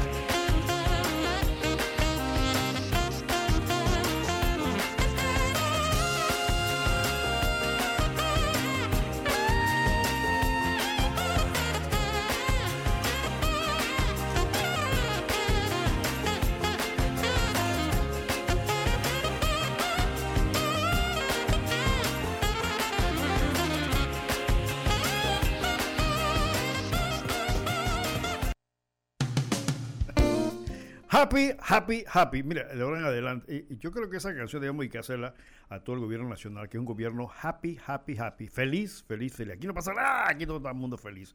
Bueno, eh, volviendo a la pregunta que me hizo el oyente sobre el tema de las contrataciones de servicios públicos, en este caso del sistema eléctrico, que desde que se privatizó el sistema eléctrico en Panamá, no hemos logrado obtener un servicio mejor. Con esto no quiero decir que el IRRE, claro, el IRRE era una institución pública, tenía sus limitaciones, pero se vendió. Se vendió el IRRE bajo esa filosofía que inventaron los gringos de que había que privatizar los servicios públicos. Esa es la verdad, el famoso memorando de Washington. Entonces aquí como los países pendejistanos eh, salen corriendo y aplicar, y unos cuantos vivos aprovecharon de eso porque sacaron ventajas de esto, y esa es la realidad también. Tenemos una llamada, sí, buenos días, está en el aire. Sí, bueno, era con respecto, bueno, a ese caso, pues, del IRRE. Este, lo que pasa es que aquí yo veo que dan para. Eh, los ponen a estudiar en, hay un colegio por acá por, por, por Clayton, que este dice que es un colegio donde tienen a todos los muchachitos que son más disciplinados, que tienen más interés en, en aprender, así como lo eran otros colegios, ¿no? Que, por ejemplo, el Richard Newman o, eh, había una escuela aquí en Bellavista también. Y entonces yo veo que las becas se dan y no es para que vayan a estudiar este, electrónica, electricidad, cosa que tengan el personal en cuanto esta empresa este, se le acabe el contrato, estas personas puedan hacerse cargo de la red, ¿no? Sino que van a estudiar un poco de cosas que aquí, el otro día estaba escuchando que una se fue a Argentina a estudiar administración de empresas. Eh, no sé qué tanto será lo que se puede aprender allá que acá no se ve. Este, administrar una empresa tiene que ser muy técnica, de una, de una especialidad mucha para poder administrar, tiene que ser una cosa demasiado grande o demasiado especializada para que tú te vayas hasta la Argentina a, aprender eso, pero yo dije, pero si aquí se da lo mismo y tú lo único que tienes que saber contar, vigilar qué es lo que entra, qué es lo que sale, cómo lo mejoran, la calidad del producto. Yo no entiendo a veces a la gente, ¿no? Pero este a veces yo veo que la gente no está por mejorar el país, sino por un montón de vanidades eh, tontas que, que, necesito tener un, un prestigioso aquí, una un diploma de un prestigioso cuestión y después cuando tú vas a ver y lo pones a, en el gobierno, por ejemplo, no nombras en el gobierno para que hagan algo, tú ves que no, no dan la bola. Entonces, ¿para qué tanta se, se gasta el dinero en becas y para mandarlos a no sé dónde y a no sé cuánto? Por no sé cuántos años a estudiar especialidades y tú cuando ves que se le acaba el contrato a la, a la de que está administrando la electricidad aquí, no hay personal, ah, yo no voy a ir, este, oye, tú tienes que pagar tu beca. ¿Cuánto tú crees que le costó al Estado este, becarte y irte a, por allá a pasear o lo fuera? Entonces tienes que venir a rendir el, el servicio aquí al país. Pero no, ellos no están por eso. Como, como usted decía, la enzima esa para usarla en el encima de la, de la arcilla para construir carreteras. Ellos no están por eso, sino por ver cómo le roban al Estado y dejar esto en la mera quiebra. ¿Por qué? Porque ellos agarran, se van para los Estados Unidos, compran una mansión por allá y viven felices. Y nosotros nos quedamos con la deuda, con los caminos hechos polvo y piedra y lodazales y huecos. Y entonces usted ve que la gente como que no entiende eso. los demás están en un ay, yo no quiero pensar en eso porque eso me estresa, ay, no. Entonces, muchas gracias.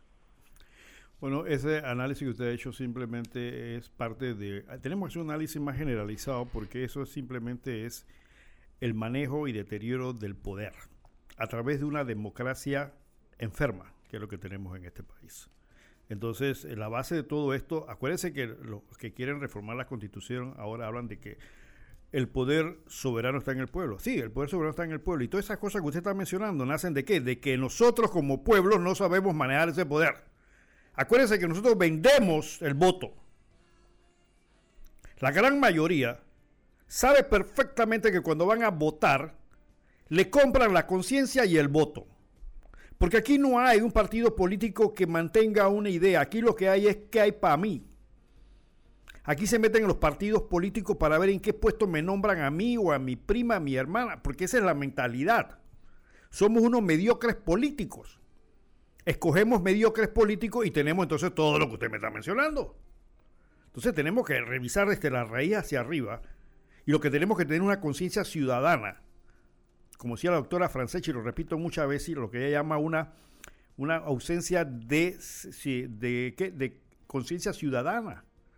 Lo que yo llamo una anemia de valores y de una tremenda ignorancia. Muchos de los que me están escuchando, oyentes, tú sabes que vendiste tu voto. Tú sabes que vendiste el voto. Tiene un 35 dólares, 40, no sé cuánto. Tú sabes perfectamente que lo vendiste. Y ahí estamos pagando las consecuencias. Porque nos estamos endeudando cada día más. Porque ellos nos van a pagar esa plata, la vamos a pagar nosotros. Tú dirás, bueno, es que a mí no me. A mí no, yo vivo un churuquita adentro y a mí no me van a quitar esa plata. Sí, pendejo, pero te, vas a quedar sin calle, te vas a quedar sin luz. Y tus hijos, si mañana se enferman, de repente no van a tener un lugar a donde atenderse de manera adecuada. O vas a tener que ir a una escuela mediocre cayéndose por esa razón. Porque no pensamos. Simplemente reaccionamos. Mire, como me decía el oyente, si hay posibilidades con el tema de la electricidad y los servicios públicos. La constitución del 72 que hicieron los militares, como dicen algunos por ahí, sobre todo, realmente era un proyecto del general Torrijos para poder enderezar este país. Y esa constitución que quieren eliminar tiene las respuestas que usted me acaba de preguntar, mi estimado oyente, y les aconsejo que revisen el artículo 282 en adelante, que dice economía nacional. Y voy a explicar rapidito esto. Se quiere reformar la constitución para que muchos están hablando necedades de que los derechos humanos, que tal cosa, que el grupo LBTG quiere meterse, los sectores este, eh, indígenas quieren también que se reconozca parte de su personalidad, en ese en el afán que están. Pero realmente la constitución tiene que ser como un barco que va a llevar al país hacia un destino definido. Por eso que es un poquito más complicado que ponerse a hablar cosas de que si le ponemos eh, la castración civil, que no sé qué, eso no es cuestión de constitución.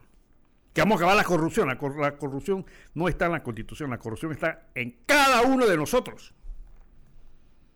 Tú que coimeas a un policía, ¿cuántas veces no han, querido darle una coima a un policía? Esa es corrupción. Ah, no, yo no soy corrupto. Si te encuentras algo en la calle que no es tuyo y te quedas con eso, eso, eso es parte de la corrupción. Entonces, ¿qué pasa?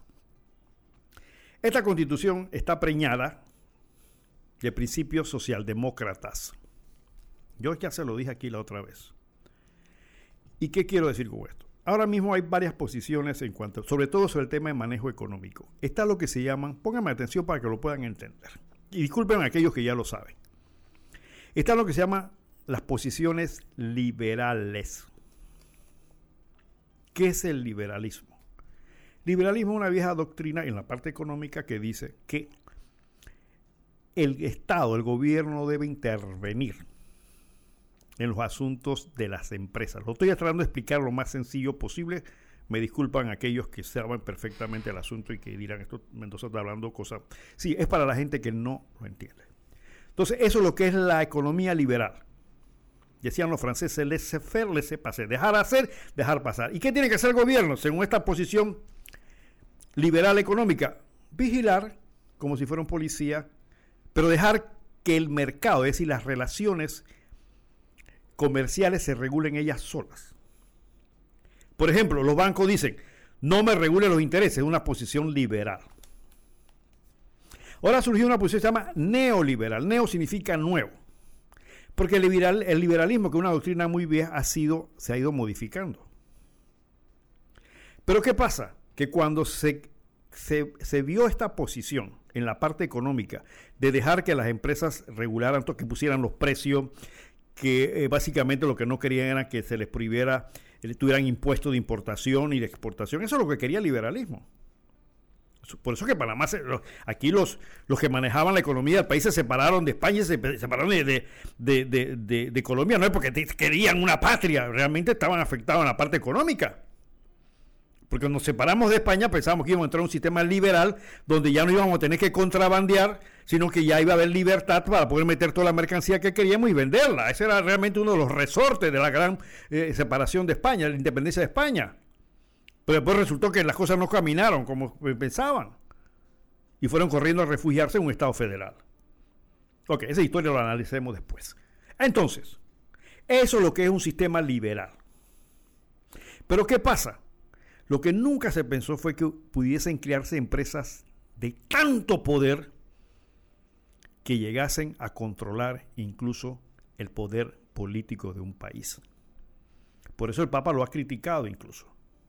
Lo que llaman el liberalismo salvaje, donde la empresa dice, no te meta, déjame a mí solo, yo soy el que pongo los precios, yo soy el que pongo las reglas, yo soy el que...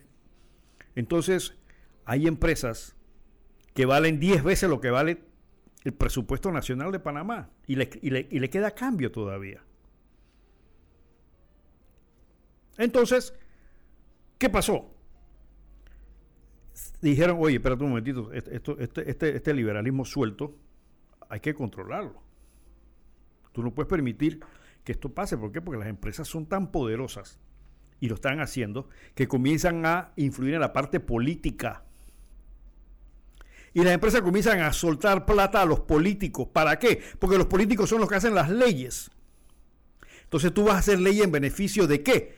Del sistema. Del sistema liberal. Pero mal entendido, obviamente. Porque entonces dijeron unos pensadores, espera, espera, espera. Y entonces, ¿qué pasó con la sociedad? A final de cuentas, las empresas se alimentan de un consumidor. El consumidor es el que compra los productos. El consumidor es el que paga. Sí, recibe sus productos, pero es el que paga. Entonces comenzaron a surgir movimientos y por esa razón, incluso constitucionalmente, en algunas constituciones últimas, están los derechos del consumidor a nivel constitucional.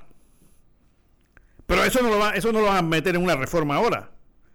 De que usted como consumidor ya no tenga que ir a lloriquear a Unión Fenosa o a ninguna otra y se me quemó mi televisor que compré ayer sino que le van a dar garantías de que usted va a poder hacer reclamo de manera directa y efectiva. Eso no lo va a permitir.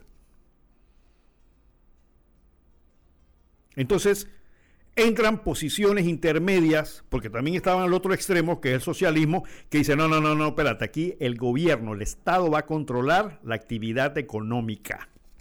Es el socialismo. Entonces tenemos de una mano izquierda el socialismo y tenemos la mano derecha el liberalismo. Uno dice, no se meta al gobierno a regular nada, ese liberalismo total.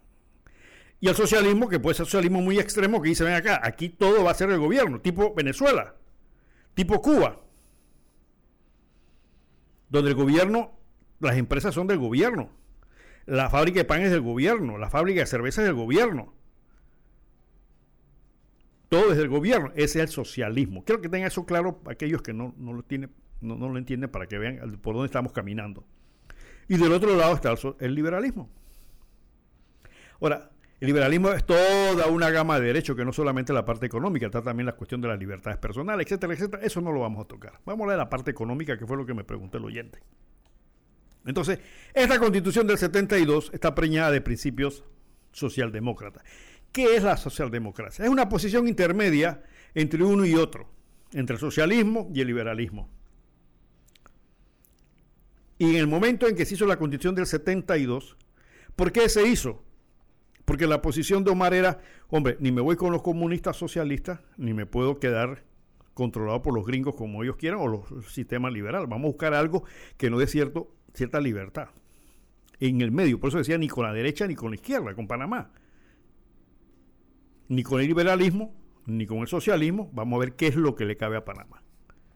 En ese entonces existían lo que se llamaba el movimiento de los países eh, no alineados, que eran una posición intermedia. ¿Por qué? Porque los grandes bloques, el, bloque eh, eh, capitalista liberal, que eran los Estados Unidos y sus asociados, se enfrentaban a la Unión Soviética, que eran comunistas, socialistas y su grupo de apoyo.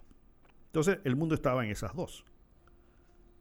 Cuba se fue como por un lado. Nosotros manteníamos una posición liberal que históricamente América Latina pues, ha sido liberal.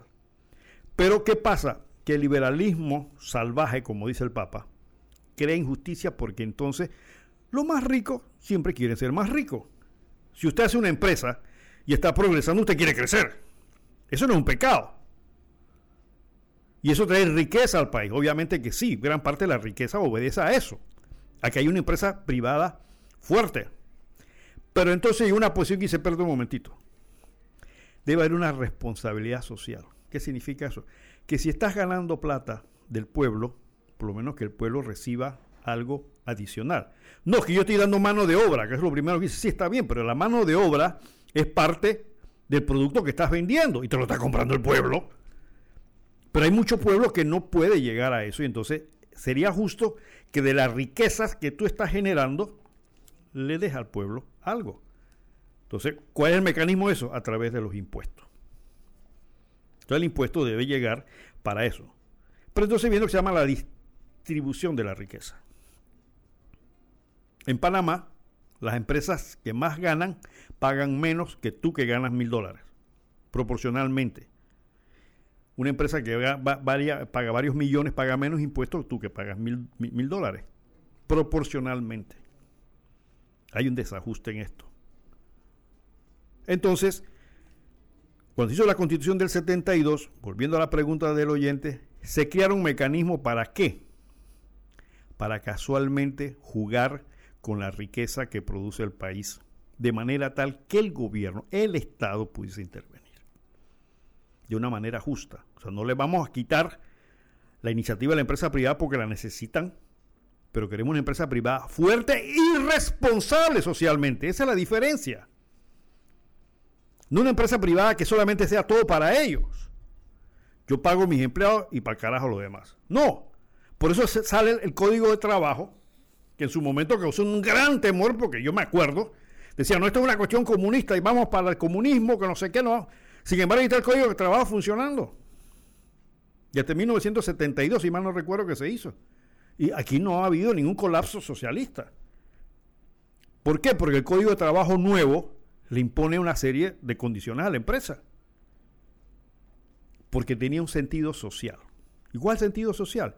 Decir, señores de la empresa, ustedes son más poderosos, sin embargo el, obrero, el trabajador es más débil, los voy a poner al mismo nivel jurídico. Es decir, que la palabra del, em, del trabajador vale tanto como la palabra del empleador.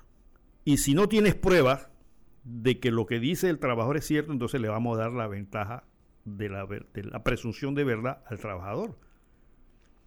No, que es una injusticia. No, lo que pasa es que él es más débil. Entonces, el Código de Trabajo los puso al mismo nivel, de manera tal que ambas partes pudiesen discutir o arreglar su diferencia en un plano de igualdad. Eso es lo que hace el Código de Trabajo. Cuando se implementó a las empresas no les gustó. ¿Cómo que yo tengo que despedir y tener causales para despedirlo? Cuando antes decía, ¿sabe qué? Me quite mal, te vas, fuera. O las causales eran muy, muy, como hacen en los Estados Unidos. Estados Unidos, te vas y te vas, pues ya, porque ya listo, estás despedido. Porque un sistema capitalista liberal eh, bajo ese criterio. Pero en Panamá en el 70 se introducen reformas sociales en ese sentido. Entonces el Código de Trabajo es un ejemplo. Pero ahí está el Código de Trabajo, tiene su falla, tiene sus virtudes, pero ahí no hemos mantenido. Ahora las empresas se sientan con los sindicatos a negociar las condiciones de trabajo. Eso no existía antes a ese nivel y se le da el derecho a huelga, legal, huelga legal, en caso de que no llegue a un entendimiento. Esos son mecanismos para buscar ese, balance social, del que tiene con el que no tiene, y entonces la ley le hace ese balance. Eso es una acción social, eso es producto de esa visión. Pero al final de cuentas hemos caminado con eso. Y ya el empleador ya se ha hecho experto y saber cómo debe manejar al, trabajador, el trabajador ya sabe cómo tiene que manejar el asunto con el empleador, y ahí nos hemos llevado. Ahí hemos manejado el asunto y no ha habido ninguna crisis de orden institucional porque ha habido un código de trabajo con ese tipo de cosas que eran totalmente nuevas en aquel momento. Entonces, el artículo 282 de esta constitución que quieren eliminar dice, el ejercicio de las actividades económicas corresponde primordialmente a los particulares. Ojo, ahí la constitución le está diciendo, la empresa privada es la que le corresponde primordialmente, o sea, de manera primaria. Pero, aquí viene la parte, el Estado las orientará, dirigirá, reglamentará, reemplazará o creará según las necesidades sociales. ¿Qué significa esta? Eh, los, lo que saben constitucional saben perfectamente que la expresión necesidades sociales tiene un alcance impresionante. Necesidades, necesidades sociales se está refiriendo casualmente a todo ese grupo de necesidades que tiene el pueblo. Entonces, todo el sistema económico, de acuerdo a esta constitución, debe estar orientado a eso. Y el Estado podrá entonces dirigirla, reglamentarla o reemplazarla o crear, dependiendo de las necesidades que tenga el pueblo, con el fin de acrecentar la riqueza nacional y de asegurar sus beneficios para el, para el mayor número posible de los habitantes del país. Es decir, la, riqueza del país en principio va a ser manejada por la empresa privada, pero esa riqueza debe ser manejada de manera tal que beneficie a la mayor parte de la población del país. Por eso eso de PPC, por ejemplo, evidentemente que es un acto inconstitucional. Porque al momento que lo aprobaron se apartaron de esto. Y ahora más adelante lo vamos a ver. Aquí viene algo interesante. Dice, el Estado planificará el desarrollo económico y social mediante organismos o departamentos especializados cuya organización y funcionamiento determinará la ley. Pareciera una cuestión burocrática el Estado. No, no, pero aquí hay algo importante. El Estado planificará el desarrollo económico y social. ¿Qué significa eso? Que el Estado debe ser un mecanismo de estrategia de desarrollo. Y aquí habla que, va a tener eh, eh, organismos de departamento especializado. Aquí lo eliminaron. Aquí eliminaron casualmente el Ministerio de Planificación. Acuérdense, había un, Ministerio de Planificación y, Política Económica. Se llamaba así, ¿no? Eh, Ministerio de Planificación y Política Económica, creo que era así. Aquí está esto. ¿Por qué? Porque le estás dando al Estado la capacidad de dirigir hacia dónde va el país de manera económica. Entonces, ¿qué es lo que tienes que hacer con esto? Por ejemplo, Panamá no tiene petróleo, Panamá no tiene eh, uranio, Panamá no tiene un poco de cosas, pero Panamá que tiene una posición geográfica interesante. Entonces, es su principal activo. Entonces, tú te sientas como gobernante en base a la constitución y vamos a planificar la utilización de nuestros recursos de acuerdo a lo que dice la constitución nuestra. No vamos a, utilizar los recursos del Estado para beneficiar a unas cuantas compañías. Porque la constitución te lo está diciendo. Y habla de planificar. ¿Por qué eliminaron el Ministerio de Planificación?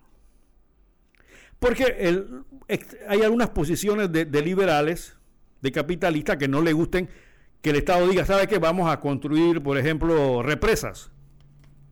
Yo quiero meter, yo quiero meter, son plantas que consuman gas, porque yo tengo el negocio del gas. Entonces no me gusta que la, posición política del Estado sea, como decía Omar, vamos a construir el sistema eléctrico básicamente hidroeléctrico. Entonces eso no le gusta a ciertos sectores, entonces comienzan a sacarle el cuerpo al asunto. Yo quiero que lo vayan entendiendo. ¿Por qué quieren eliminar la Constitución? Dice el artículo 283. Para realizar los fines que trata el artículo anterior, la ley dispondrá que se tomen las siguientes medidas. No lo voy a leer todo, repito, es crear comisiones de técnicos, etcétera, etcétera, promover la creación, escuchen esto, promover la creación de empresas particulares que funcionen de acuerdo con las recomendaciones mencionadas en la parte anterior, es decir, por los técnicos del gobierno, establecer empresas estatales e impulsar la creación de las mixtas, en las cuales participará el Estado y podrá crear las estatales para atender las necesidades sociales y la seguridad e intereses públicos. Entonces, esta constitución le permite al Estado entrar en el juego económico. Ya no solamente, no, no, no te metas, solamente mira y regula. No, aquí esta constitución dice, tú te puedes meter. Tú, Estado puedes entrar para crear empresas particulares que funcionen de acuerdo a lo que dice la planificación del Estado. Establecer empresas estatales, o sea, propias, propias, como es, por ejemplo, el caso de Tocumen S.A. Es una empresa estatal, es privada, pero es estatal. ¿Sí? O, o las mixtas, que son donde el Estado tiene parte y parte de la empresa privada. Aquí hay una visión de cómo el Estado va a manejar la política económica del país, la economía.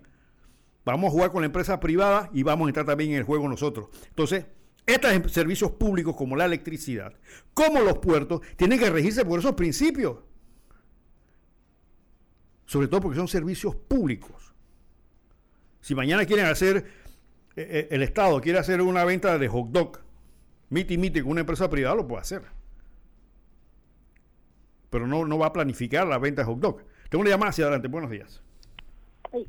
Aló, sí. Era con respecto a lo que usted está hablando de las tarifas de electricidad y lo y que ellos se hagan este, responsables de lo que se quema en los aparatos. Así mismo está pasando allá mismo en España. El otro día estaban hablando que dice que las empresas esas se han vuelto uno, unas megas empresas súper poderosas. Ellos pagan las campañas de los políticos y ahora ellos les suben. Eh, ahora que la gente está en pandemia, que no tienen empleo y demás, les han subido el costo de la electricidad allá en España, que es una cosa no vista. Entonces el político, este Sánchez, y los que están allí, ninguno hace nada. Sánchez no se va a quemar solo. Él dice, ustedes tienen que acompañarme a, ver cómo hago frente a esto, que no sé qué. Ah, no, nadie, todo el mundo se voltea y nadie quiere hacer nada. Entonces que la gente no tiene ahora, les están quitando la electricidad porque no pagan, dice, y claro, con unos costos de electricidad que dice que vieran eso, como si fueran ellos que estuvieran viviendo en Beverly Hills o allá en Marte, que tuvieron que pasar el cable desde un planeta hasta el otro para poderle la, electricidad. Entonces, esas mismas cosas no las van a aplicar a nosotros acá. Entonces, dejan crecer estos monstruos y crecer. Entonces, ahí tenemos las consecuencias. La otra es la minera ya ustedes vieron que este eh, ¿cómo es que Salamín se paró de la mesa porque dice que hay tres estados que están involucrados, son socios en esa minera, ellos son los que dicen cuánto es que nos van a pagar por el cobre. Entonces aquí estamos en Pendejistán realmente. Muchas gracias. Bueno, como no, sí, evidentemente lo que usted ha dicho es una realidad que se está pasando y obedece casualmente a esa carencia de visión de quienes nos gobiernan, ¿no? Volvemos aquí a la respuesta del oyente. Y esto es importante, mi estimado oyente, sobre usted acá, la pregunta que me hizo. Dice así, el 284 de la Constitución dice, el Estado, esta palabra no le gusta a los, a los capitalistas, no le gusta ni a los liberales, este, este, este, este, este verbo que voy a mencionar. El Estado intervendrá. Eso no le gusta. Los economistas saben por qué. Porque la intervención significa que el Estado se va a meter ya no a supervisar. Aquí dice la constitución intervendrá, o sea, yo intervengo, yo entro en la estructura de la empresa. Eso no le gusta a ningún eh, capitalista que, el Estado mañana dice yo te voy a intervenir la empresa. Pero aquí está la constitución, porque esa era la visión que tenía Omar para efecto de poder manejar el país. Dice así, el Estado intervendrá en toda clase de empresas, pero entonces le, da una garantía a la gente dentro de la reglamentación que establezca la ley. Está diciendo, tenemos el derecho a intervenir, lo vamos a regular, pero tenemos el derecho a intervenir en cualquier tipo de empresa. Miren el alcance de este artículo. Y da la garantía que debe estar regulado legalmente, no lo voy a hacer arbitrariamente. Para hacer efectiva la justicia social. Ahí vuelvo, volvemos nuevamente al tema de la justicia social, es decir, el beneficio mayoritario de todos, a que se refiere la presente constitución y en especial para los siguientes fines. Entonces ahí, estimado oyente, ¿qué dice la constitución? Número uno, regular por medio de organismos especiales las tarifas. Ahí tiene usted su respuesta. La constitución permite que el gobierno, el Estado, regule las tarifas a través de mecanismos especializados. Aquí tenemos un mecanismo especializado que no está cumpliendo esa labor. Por eso muchas veces la constitución puede decir misa y la gente hace lo que le da la gana. Regular las tarifas, los servicios y los precios de los artículos de cualquier naturaleza y especialmente de primera necesidad. Aquí dice entonces que incluso el Estado puede intervenir en los precios. Claro que a las empresas no les gusta eso, pero está en la Constitución. Y aquí se ha manejado con cierto criterio para efecto de mantener el juego y me parece muy bien que la empresa privada lleve la iniciativa. Pero que tiene que entender que tiene que tener una función social. O sea, no te vas a enriquecer a costillas del pueblo. Dice el punto 2 a su respuesta, oyente, exigir la debida eficacia en los servicios y la adecuada calidad de los artículos mencionados en la parte anterior. ¿Qué significa esto? Esto significa que el gobierno, el Estado, tiene constitucionalmente todo el derecho de exigir que se cumpla con el servicio y la calidad. Y eso no se está haciendo. Y el 285 dice, la mayor parte del capital de las empresas privadas de utilidad pública. ¿Cuáles son las empresas de utilidad pública? Las comunicaciones, la electricidad, los servicios de, de telefonía, servicios de televisión, etcétera, etcétera, son de utilidad pública. Que funciona en el país deberá ser panameña, salvo las excepciones que establezca la ley, que también deberá definirlas. Y la utilidad pública también son los puertos, mi estimado oyente.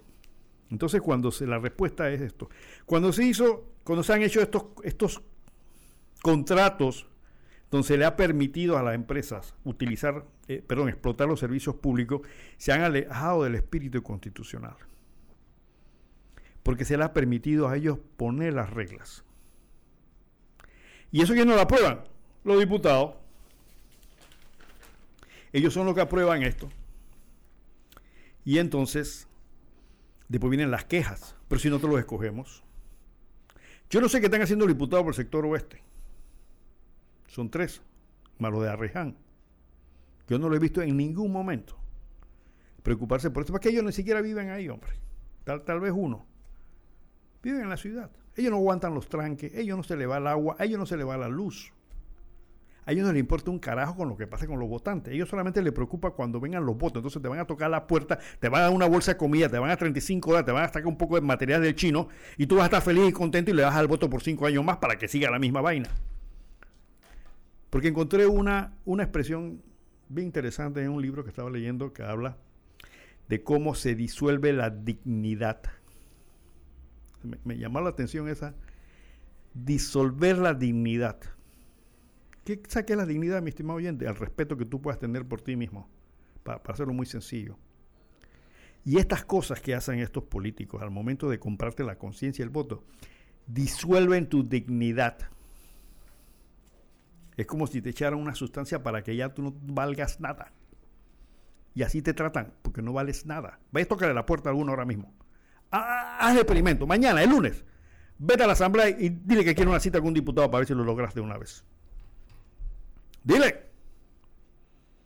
Porque una vez me dijo un diputado, lo que pasa, licenciado, que estos son unos, así me dijeron, estos son unos pedigüeños, así me dijeron. Solamente vienen a pedir. Ya yo les pagué, ya yo les compré el voto. Eso me dio un diputado hace muchos años atrás. Porque así los tratan. pero ¿cómo tú piensas eso? Mira, mira, mira, mira. mira, yo también era ingenuo al principio cuando me inicié en la política, pero ahora me he dado cuenta que las cosas son diferentes. Tú eres un ingenuo, todavía tú no sabes cómo es la política. Es que confunden la política con la pillería, que son dos cosas diferentes. Así que ahí tienes tu respuesta, mi estimado oyente. Sí se puede hacer. Pero mientras nosotros como pendejistanos no exijamos que se respeten ni los principios constitucionales ni las leyes y no le exijamos a los diputados que vigilen por los derechos casualmente de ese pueblo que los escogió, entonces no estamos haciendo nada. Nos la pasamos hablando por radio, llamando por teléfono, nos reunimos en el café, eh, mandamos WhatsApp, mandamos no sé qué, pero no hacemos nada. Llega el momento de la votación y nos volvemos a reelegir. Entonces, ¿qué nos quejamos? Yo siempre le he dicho, ¿quieren buscar el principal culpable? Párate frente a un espejo. Ahí está el culpable de todo esto. Y yo siempre he dicho, y ahí sí decía, yo meto la mano por el fuego que yo estoy seguro que ningún diputado sacó una pistola y te puso en la cabeza una pistola para que votes por él. Ni un alcalde te puso una pistola para que votes por él. Ni un representante te puso un cuchillo en el cuello para que votes por él. Te metió la mano en el bolsillo. Y tu conciencia, evidentemente, como, como dice este autor, disolvieron tu dignidad. Eso es lo que hacen. Eres una persona sin dignidad. Y así te van a tratar y así no están tratando. ¿Tú crees que esto que pasa en, el sector este que nos quiten la luz? Y para colmo nos llama y nos contesta un call center en Colombia. Porque ni siquiera tenemos la dignidad de decirle, ¿sabes qué? Ahora que, no, hay, no hay empleo, todos los call centers de empresas que dan servicio en Panamá deben estar ubicados en Panamá. Háganlo, mis estimados diputados, para que comiencen en plato estos muchachos que andan por ahí, que no tienen trabajo. ¿Por qué tenemos que estar recibiendo, dándole eh, eh, recursos a una empresa que contrata mano de obra para que nos atienda desde Colombia? Colombia, Guatemala. Se hacen impersonales, no hay nadie que te atienda. A ver, mi querido señor, a ver, cuésteme. Oye, se me fue la luz. Pues aquí el, el, sistema dice que no hay ninguna anomalía. Oye, no tengo luz hace dos horas. Pues mire, usted debe estar equivocado. Señorita, necesito que me verifiquen esto. A ver, dime el número de su cuenta. Ta, ta, ta, ta, ta, ta, Bueno, vamos a tomar en esto para ver pasar esto. Señorita, ¿cuándo va a poner la luz? Le estoy diciendo que no hay ninguna anomalía, señor. Entonces yo estoy viviendo una fantasía. Pues mire, realmente no le puedo decir mayor cosa, pero aquí el sistema dice que usted tiene que tener electricidad. No tengo. Señor, no discuta conmigo que yo estoy viendo lo que dice el sistema. Usted tiene que tener electricidad. No joda. ¿Hasta cuándo? Tengo una llamada adelante, está en el aire. Sí, este, bueno, era con respecto a lo que habla usted. Lo que pasa es que como aquí no hay certeza del castigo, ¿no? Estaban poniendo ahí una grabación que dice que el mismo presidente admitía que todas las personas que tenían que haber sido sancionadas pues fueron absueltas. Entonces, si seguimos e, con esa actitud de que aquí no pasa nada, pues nos va a llevar el diablo, porque vamos a quedar peor que Haití. Eso es lo que no se ponen a ver, o vamos a quedar peor que Venezuela económicamente. Entonces, ¿para dónde van a correr? Para Estados Unidos y Canadá. Dentro de cuatro años va a ganar el, el tipo este, el Trump, ¿no? Si no lo meten a la cárcel por evasión fiscal, porque dice que los republicanos allá están como un puño cerrado que dice que a ese tipo no hay que investigarlo por evasión fiscal. Yo dije, ¿cómo? O sea, que la democracia allá se está desmoronando. Muchas gracias. Bueno, mi estimado oyente, gracias por sus múltiples participaciones. Este, interesante. Bien, entonces eso es lo que era la consecuencia de esto. Mire, ya se nos está acabando el tiempo y quería ver el tema de hisopado de Taboga. Miren, en el tema este, evidentemente, eh, es una de las tantas cosas que pasan en este gobierno. Yo, yo no, bueno, yo realmente no no entiendo, yo no comprendo realmente la política gubernamental del señor presidente. Esos son sus empleados, no son empleados privados, esos son sus empleados. En la empresa privada no permiten, eso sí hay que admitirlo. Ahí le aplican el código tras una vez. Se despide por una causal que se llama falta de eh, probidad y honradez. Aquí hay dos situaciones. Eh, ahora, ahora lo suspendieron. Resulta que, dice la noticia, eh, la propia directora del MINSA, que fue la que era propietaria de la empresa, eh, avalaba y este, eh, estuvo eh, dando buenas referencias de la compañía que estaba haciendo este hisopado. Entonces el Ministerio de Salud, en una posición un poco salomónica, como diría el oyente, simplemente dice, bueno, lo estamos separando del cargo. pero hay algo que que tenemos que analizar aquí, mi estimado oyente, es el tema, y yo llamo un tema estructural. Vamos a verlo así. Veamos que el gobierno es un cuerpo. La cabeza es el cerebro del señor presidente y luego los músculos y demás son los demás. Entonces, cuando un cuerpo está enfermo, manda síntomas. Le duele la cabeza, le duele el lugar, etcétera, etcétera. Entonces, cuando un sistema de gobierno tiene este tipo de situaciones. Esto está indicando que la estructura está enferma. ¿Por qué está enferma? Porque no es posible que la justificación sea lo vamos a separar porque esas dos señores, esos dos médicos, formaron una compañía que estuvo ejerciendo un comercio en base a qué? En base a una disposición sanitaria. O sea, alguien con autoridad sanitaria dijo, no van a viajar si no se hacen el hisopado. Entonces, no es que es una empresa privada que nació de la nada y da un servicio privado. Una cosa es que pongan un puesto y que digan ahí, el que quiere hisoparse con nosotros lo puede hacer. Y al lado está el MISA gratis. O está el MISA cobrando. Entonces, vamos a ser competentes. Bueno, yo tengo el mío privado, yo tengo mi licencia, pero está la opción de que está el MINSA o está otro grupo dando el servicio y usted escoge. Y el, ministro dijo que el hisopado es gratis. Sin embargo, hay una concesión en el, aeropuerto de Tocumen que alguien se está haciendo millonario que cobran entre 50 a 80 dólares el hisopado. Yo estuve en esa fila y ya tienen alrededor de 60 personas en menos de una hora. Saca la cuenta y son dos puntos de, atención. El ministro dijo que lo que pasa es que es una concesión que dio, eh, ¿cómo se llama? Que dio el, el aeropuerto de Tocumen. Una concesión de un servicio público. Yo no entiendo. O sea, si mañana aquí Camilo y yo queremos poner eh, un puesto de atención médica, simplemente abrimos la compañía y ya, Camilo, pues comenzamos a hacer sopados. Listo. Que es un servicio público. Un servicio público y nos caería bien. bueno, a, ellos ha hecho, a los que están haciendo negocio en el aeropuerto de Tucumán le ha ido muy bien, evidentemente, porque eso es día y noche. ¿Y qué pasa? Cuando usted va entrando al aeropuerto, que viene a salir al aeropuerto de Tocumen, ¿quién lo para? Funcionarios del MINSA. Y le dice, ¿usted sigue el hisopado? Aquí está, no, no, no, vaya allá. No dicen pase aquí al MINSA que se lo hacemos. No, vaya allá. Entonces, esa correlación entre el MINSA y las concesiones de ese tipo crean una interrogante demasiado oscura. Porque si el MINSA ahora mismo estamos en una situación económica estrecha, pues que sea el MINSA que cobre la plata, pues. ¿Por qué tengo que ser una empresa privada? Con gusto, aquí está el Ministerio de Salud de Panamá diciendo, te voy a cobrar, de repente no, solo, no, son, no, son, no son los 50, pues son los 25, 10 dólares, pero aquí estoy, estoy produciendo algo para el Estado y por lo menos, por lo menos este, eh, eh, eh, recogiendo los costos del servicio que estoy dando. ¿Pero por qué tengo que entregárselo a otro? ¿Acaso el MINSA no lo puede hacer?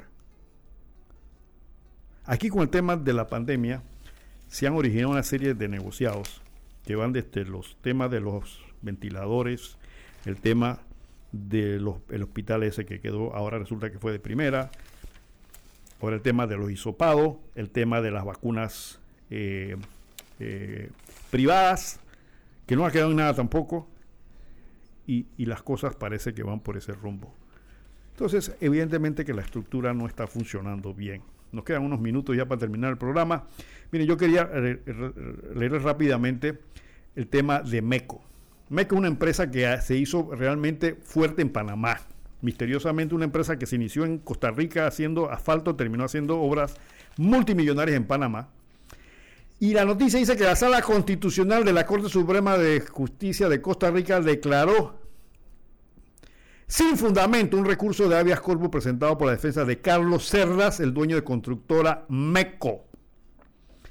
Eh, Cerda logró un acuerdo con la Fiscalía en Panamá en el caso de Blue Apple, pero fue detenido en San José con, con 28 personas más el 14 de junio. Entonces eh, se le puso una multa de 5 millones de dólares, una, una fianza de escarcelación de 5 millones de dólares. Lo soltaron, la fiscalía apeló y la Corte Suprema dijo va para adentro. Y lo volvieron a detener y está ahora mismo detenido en Costa Rica. Entre los proyectos de MECO aquí en Panamá está el tramo de la Panamericana Vigí San Félix por la módica suma de 226 millones de dólares. El proyecto de ampliación de la Puente de las Américas, que lo veo hace años caminando en la misma posición, 335 millones. La rehabilitación de la carretera transísmica entre Plaza Ágora y Estación San Isidro por la suma 87 millones de dólares. Entonces el amigo Cerdas, que aquí hizo arreglo con la fiscalía, se declaró culpable de hacer coimero y le siguen dando contratos. Pero en Costa Rica, país más pequeño que el nuestro, pues ahí no valió eh, la plata que tenía. Le pusieron una fianza de 5 millones y le dijeron, ¿sabes qué? No, vas para adentro y lo volvieron a encarcelar. Pareciera que allá sí el sentido de la, de la justicia es un poquito más serio que el nuestro. Qué pena que pase esto en Pendejistán, evidentemente.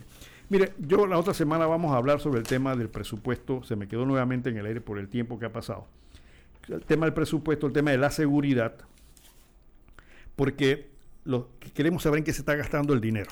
Evidentemente que sí. Bueno, ya me dice aquí Camilo que se acabó el tiempo, evidentemente.